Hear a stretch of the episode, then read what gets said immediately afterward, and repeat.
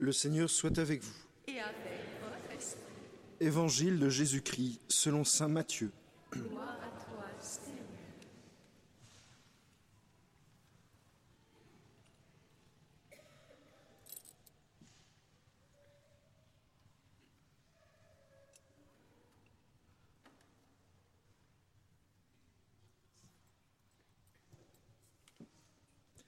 En ce temps-là, Jésus disait à ses disciples, Si ton frère a commis un péché contre toi, va lui faire des reproches seul à seul. S'il t'écoute, tu as gagné ton frère. S'il ne t'écoute pas, prends en plus avec toi une ou deux personnes afin que toute l'affaire soit réglée sur la parole de deux ou trois témoins. S'il refuse de les écouter, dis-le à l'assemblée de l'Église. S'il refuse encore d'écouter l'Église, considère-le comme un païen et un publicain. Amen, je vous le dis.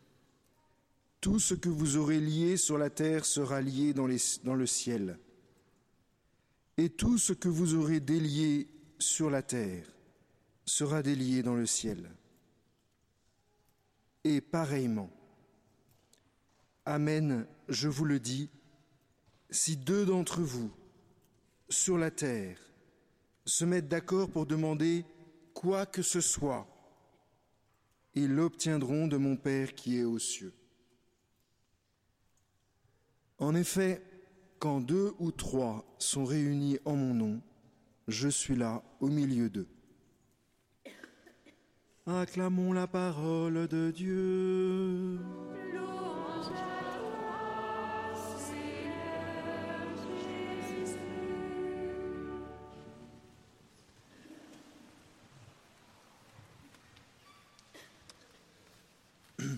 Le texte que nous venons d'entendre suit le texte de la brebis perdue. Vous vous souvenez, quand Jésus va chercher une brebis et la ramène dans le troupeau en laissant le troupeau tout seul parce que le troupeau est assez uni pour pouvoir se débrouiller tout seul, enfin on l'imagine. Et voilà qu'ensuite nous avons ce texte. Et du coup peut-être qu'on peut se, demander, est-ce que Jésus n'est pas en train de nous dire à travers ce texte que lui va chercher les brebis perdues Peut-être, mais que nous aussi nous avons notre responsabilité dans la communauté et que d'une certaine façon, nous avons la responsabilité d'aller aussi chercher la, rebis- la brebis perdue. Ce qui est sûr, c'est que si vraiment nous nous aimons, je ne parle pas d'un souhait, je parle de quelque chose qui existe, si vraiment nous nous voulons du bien, si vraiment nous nous faisons du bien mutuellement, un bien ajusté à chacun, alors dans ces cas-là, nous sommes responsables les uns des autres. Comme nous sommes responsables des uns des autres, forcément, quand le Seigneur nous demandera des comptes, quand le Seigneur nous, nous dira, mais qu'est-ce que tu as fait de ta clairvoyance, de ton esprit critique?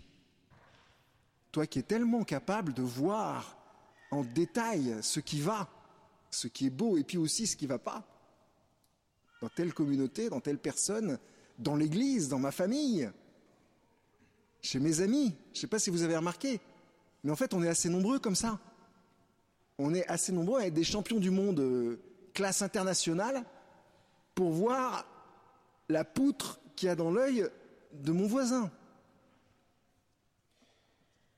C'est un don superbe qu'on a reçu.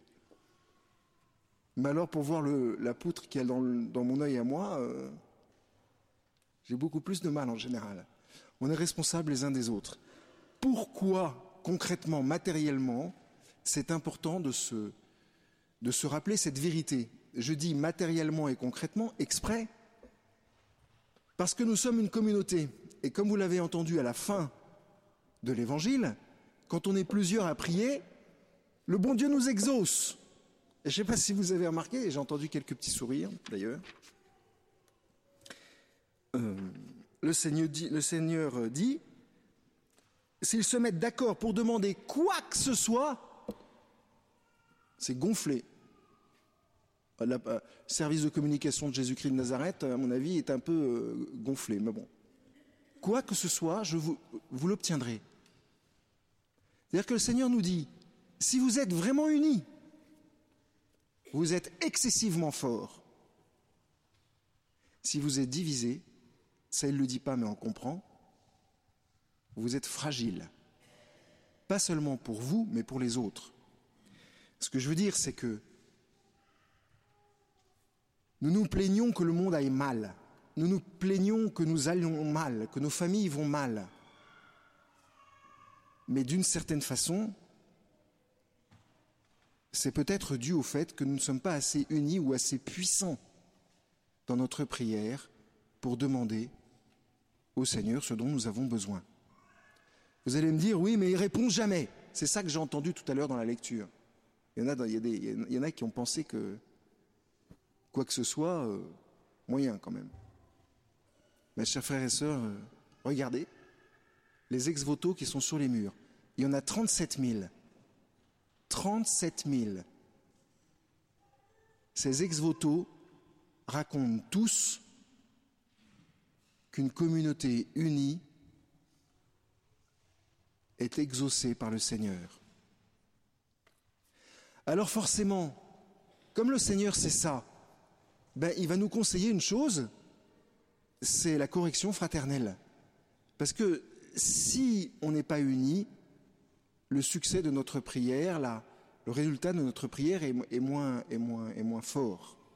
Les fruits sont moins, sont moins bons. Et le Seigneur va appuyer sur un point qui divise les communautés en général, absolument, systématiquement et puissamment, c'est la calomnie. Alors il ne le dit pas explicitement, mais quand il dit si ton frère a commis, un péché contre toi, quel est le, pé, le péché en général que mon frère commet contre moi? Il me vole pas, il me tue pas, rarement, il me ment rarement. Mais le péché que le Seigneur, que le, que mon frère fait régulièrement contre moi, c'est qu'il raconte des bêtises à mon sujet. Soit parce qu'il m'a pas compris, soit parce qu'avant je l'ai blessé. Et donc il daube, raconte des bêtises, calomnie. Il médit. Et ça, on n'a pas conscience de, l'efficacité terrible de ce péché. Parce que souvent, quand on le fait, je ne sais pas si vous avez cette impression, en tous les cas, c'est une impression que moi j'ai, quand je le fais, alors souvent, en général, vis-à-vis -vis des supérieurs, c'est plus facile parce qu'on pense qu'ils sont inatteignables. Les supérieurs, hein, ce n'est pas seulement les supérieurs de communauté, ni les évêques, euh, c'est ceux qu'on estime au-dessus de soi. Alors, euh, pourquoi est-ce que ce péché est tellement, est tellement... Parce que ce qu'on pense, c'est que c'est pas grave. Oh, je peux bien lui dire, je peux bien dire à, mon cousin que euh, mon grand-père vraiment a manqué d'intelligence vis-à-vis de moi quand j'ai grandi, etc., etc., etc. C'est pas grave, ça porte pas atteinte.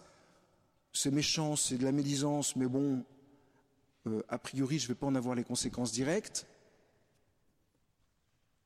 La médisance, c'est un péché très grave, mais qui a la particularité que quand on le commet, on n'a pas vraiment l'impression que c'est un péché grave. Alors comment faire pour, se, pour comprendre la gravité de ce péché? Ben, La première chose, c'est peut-être cette histoire, moi qui m'a aidé à comprendre ça, cette histoire de Saint François de Sales. Un jour, il y a une bonne dame qui vient se confesser à Saint François de Sales. Et puis, dans, sa confession, elle raconte qu'elle a médit. Très bien. Enfin non, pas très bien, mais... Et Saint François de Sales lui donne une pénitence pour lui faire comprendre à quel point c'est grave, parce qu'on se confesse parfois de choses, puis après on recommence sans se rendre compte à quel point on a blessé la communauté. On n'est pas responsable. Donc du coup on recommence. Souvent pour ça qu'on recommence d'ailleurs les, péchés qu'on accuse régulièrement. Donc pour faire comprendre à cette femme la gravité de son péché, Saint François de Sales lui dit, comme pénitence, Madame, vous allez faire le tour de la ville et vous allez, avec une poule, et vous allez répandre les plumes de la poule tout au long de la ville, tout autour de la ville. Donc, euh, comme c'est une bonne chrétienne, elle prend une poule, elle prend les plumes de la poule, et elle répand les plumes de la poule tout autour de la ville. Et puis comme elle revient parce qu'elle a du mal à, résister à ce péché, la fois suivante, il lui pardonne son péché, et puis il lui donne une pénitence. Et il lui dit, Madame, maintenant, vous allez ramasser les plumes de la poule. C'est impossible. Ben, la calomnie, c'est ça. C'est-à-dire que calomnier, calomnier, il en restera toujours quelque chose. C'est grave parce que c'est un péché, c'est comme un cancer, c'est quelque chose qu'on ne. quand on l'a jeté, il, il- il enfle, il enfle, il enfle, il enfle, et il fait un mal de chien aux communautés. Deuxième chose, qui m'a aidé à comprendre que la, la médisance était quelque chose de grave, c'est quand un jour, un bon père nous a dit au séminaire, je crois, quelque chose de très très simple, et nous a dit, quand vous calomniez, ou quand vous dites quelque chose de mal sur quelqu'un, vous flagellez le corps du Christ.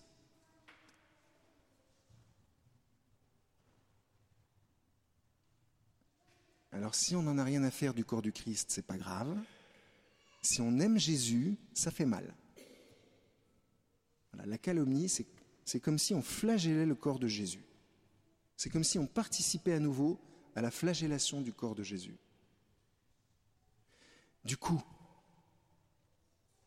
quand mon frère commet ce genre de péché, il faut lui dire, pas seulement pour lui, mais aussi pour l'ensemble de la communauté, parce que la communauté est en danger. Et la puissance de l'action de Dieu sur la communauté est en danger, c'est ce que je vous disais au début. Il faut vraiment se corriger les uns les autres. Et c'est là que vient la difficulté. Rassurez-vous, je ne vais pas être trop long. Mais la correction fraternelle, c'est facile à faire dans sa tête. C'est facile de dire euh, le père un tel, il n'aurait pas dû faire ça, il n'aurait pas dû avoir telle attitude, il n'aurait pas machin. Ce qui est beaucoup plus compliqué, c'est d'aller voir la personne en question et de le lui dire pour que ça porte du fruit. Parce que 9 fois sur 10, on est tout à fait capable de le faire quand on est en colère. Quand je viens de sortir d'une colère avec, je suis dans une colère avec quelqu'un, ça, pour le corriger, je suis, je suis bouillant. Oui, oui, je vais te corriger, tu vas voir, je vais te corriger. Tout de suite, d'ailleurs, je vais te corriger. Il y a une règle, Saint Benoît. Merci à Saint Benoît.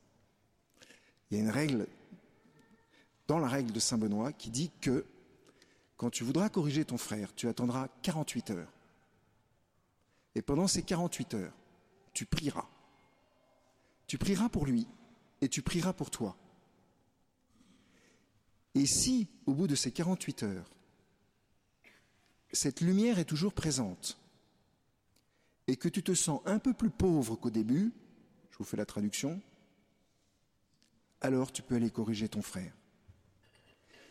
Mais si au bout de 48 heures, il n'y a plus la lumière, c'est plus tu penses que c'est plus nécessaire, ou si au bout de 48 heures, tu es gonflé d'orgueil et de suffisance en allant corriger ton frère, alors ne le fais pas, parce que tu vas faire beaucoup plus de mal que de bien.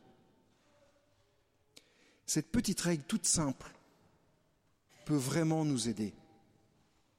Voyez, chers frères et sœurs, que le Seigneur nous dit aujourd'hui, c'est d'accepter cette responsabilité mutuelle, parce qu'il y en va de la vie divine, de la puissance de la vie divine dans notre communauté.